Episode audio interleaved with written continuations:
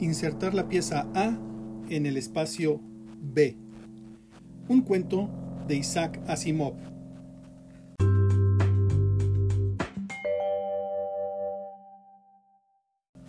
Dave Woodbury y John Hansen, enfundados en sus grotescos trajes espaciales, supervisaban el lento desplazamiento de la caja de embalaje que se alejaba del carguero para entrar en la cámara de presión. Después de un año en la Estación Espacial A5, estaban comprensiblemente hartos de los ruidos metálicos de los aparatos de filtración, de los toneles hidropónicos con fugas y de los generadores de aire que zumbaban constantemente y que de vez en cuando se paraban.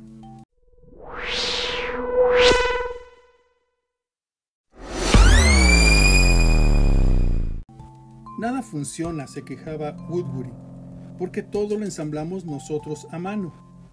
Y siguiendo instrucciones redactadas por un idiota, añadía Hansen. Tenían buenas razones para quejarse.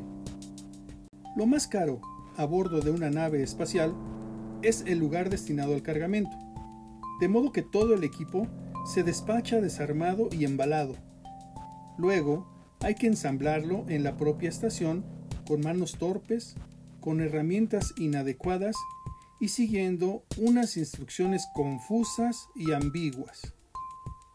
Woodbury envió por escrito una queja a la que Hansen añadió los adjetivos apropiados, y así la Tierra recibió requerimientos formales para corregir la situación. Y la Tierra respondió.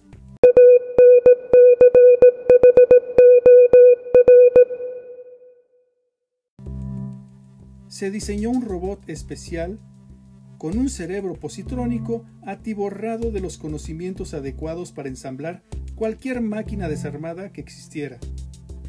Ese robot se encontraba en la caja que estaban desembarcando y Woodbury estaba tan excitado que ya temblaba incluso cuando se cerró la cámara de presión.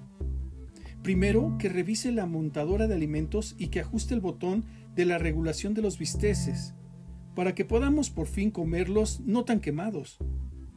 Entraron en la estación y trabajaron delicadamente con las varillas desmolecularizadoras, cerciorándose de que ni siquiera un átomo del metal de ese precioso robot resultara dañado y se abrió la caja. Y dentro había 500 piezas y unas confusas y ambiguas instrucciones para ensamblarlo.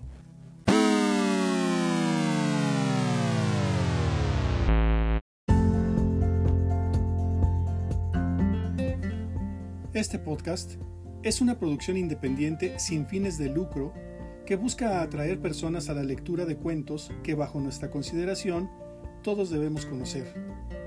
Voz Cesari Rico Galeana.